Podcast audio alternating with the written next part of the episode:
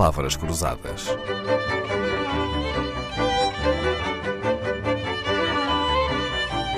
Porque quase tudo é uma questão de semântica. Tenho um amigo que costuma dizer, a brincar, não olhes para mim com esse tom de voz que me constipas. É verdade que há tons de voz que constipam, Rui Baeta? Há tons de voz que constipam, há tons de voz que matam, há tons de voz que apaixonam, há tons de voz que consolam, que aconchegam, e isso é a riqueza enorme da expressividade da, da voz humana. Portanto, nós só com o tom de voz nem sequer é preciso com o que estamos.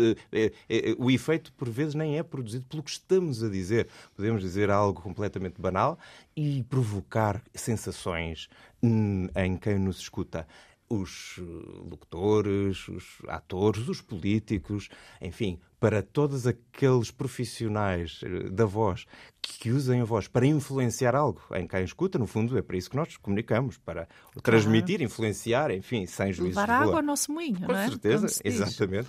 Por isso a voz é tão importante e é conhecer um o efeito que se, provoca, é? que se provoca no outro. Podemos ter muito poder só por saber usar bem a nossa voz, não é? O que é que o Rui Baeta chama tom de voz? O, tom que de voz, é o tom de voz? Sim, por vezes no nosso português corrente dizemos não gostei nada do tom com que falaste comigo ou baixo o tom de voz quando estamos... A falar do volume. A falar, exatamente, não a falar é? do volume. Então o discurso pode ser analisado e convém ser analisado para ver se está tudo afinado. Eh, em relação ao tom, ao volume, ao timbre e à velocidade. Portanto, tudo isto, aliás, cada elemento é produzido por, por, um dos, por dos componentes das cordas do, do aparelho vocal, respiração, corda, as cordas vocais propriamente ditas, articuladores e amplificadores, que são responsáveis por cada uma destas partes do som. E um, quando o discurso não está a, a, cumprir o propósito, é porque há aqui algo numa destas partes que não está a funcionar bem. O tom é só a altura do sono entre entre os graves e os agudos. Ah. O tom de voz é só isso, o tom mesmo, o tom no contexto profissional aqui desta, desta técnica e desta Muito abordagem. Bem. O de resto é a intensidade. Portanto, eu posso gritar num tom médio grave ou posso gritar num tom médio agudo. Normalmente, quando gritamos na rua, é, gritamos num tom médio agudo. Mas, por exemplo, um ator num teatro que tem ou um orador numa sala que tem que projetar a voz, convém que fala e introduzir alto, algum drama, não é? Sim, isso já é mais no ritmo, por exemplo, e na própria modulação. Hum. Mas convém que se faça ouvir, portanto, tem de falar alto sem que se sem parecer que esteja aos gritos, que era muito incómodo, não é? Pois é. Olha, tal como as vozes dos cantores profissionais eh, se dividem em várias categorias, também podemos dizer que há um catálogo de vozes, digamos assim, ou as vozes só se dividem nas agudas e nas graves? Mas isso agora depende um bocadinho da indústria em que estamos a falar. Por hum. exemplo, eh, se pensarmos que a voz é um instrumento que produz, que produz som musical, e é sempre assim porque, de facto, foi na música que o aparelho vocal foi mais investigado, portanto, podemos dizer que há vozes voz adulta, voz infantil, voz adulta, e depois há voz feminina e voz masculina. Na voz adulta. Na voz infantil não há propriamente divisão, porque antes da puberdade não há propriamente... Não se consegue distinguir, pois não, a não, voz de uma criança sim, de 3 anos, exato, tanto pode não, ser de um menino sim, como de uma menina. Exatamente.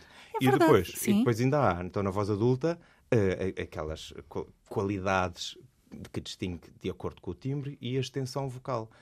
Nas, nas senhoras do agudo para o grave, soprano, meio soprano uh, contralto, dos, uh, nas vozes masculinas tenor, um, barítono e baixo. Depois ainda há outros, outras categorias, vamos dizer assim, ou características, como por exemplo contratenor, que é muito mais agudo do que o tenor, um, e, e, depois há outras coisas da ópera, por exemplo, mais relacionadas com os caráteres das personagens, como por exemplo um soprano lírico, spinto, coloratura, barítono lírico, baixo profundo, tenor dramático, etc. Hum, tanto que teríamos para aprender. Olha, Ribeeta, a voz humana diz-se que é das características que menos envelhecem. É verdade ou é um mito? Não sei bem se é verdade ou se é um mito assim dessa maneira, mas uh, é real que o, o, envelhecimento da voz pode ser lento e, ou, ou que pode ser acelerado. Isto é, de facto, muito importante que se saiba Então, é, é, possível manter uma voz jovem durante muito, muito tempo. Há pessoas com 80 anos que têm Sim, uma voz uma jovial, voz jovem, é? saudável. E tem uma componente pessoas... genética importante, certo. mas depois sem há pessoas mais que... novas têm uma voz mais envelhecida, cansada, não é? Exatamente. Mas isto aqui é, por vezes o que acontece é o envelhecimento precoce. Tudo aquilo que agride as cordas vocais, o aparelho vocal, provoca o envelhecimento precoce da voz. Portanto, uma pessoa que aos 40 anos fumou muito, até aos 40 fumou muito, é evidente que a sua voz está envelhecida em relação ao outro com uma, hábitos de saúde. Guardemos estes conselhos de Rui Baeta, um intérprete e cantor lírico, professor de voz falada e de voz cantada, licenciado em canto, tem o curso de música de câmara dos séculos XIX e XX, o curso de canto e técnica vocal e ainda o curso de interpretação de Mélodie Française. Foi o vencedor do primeiro prémio do concurso Jovens Músicos em 1999, promovido ainda hoje pela Antena 2 Faz parte atualmente da direção artística da Orquestra do Algarve e é responsável pelos projetos de mediação artística e cultural.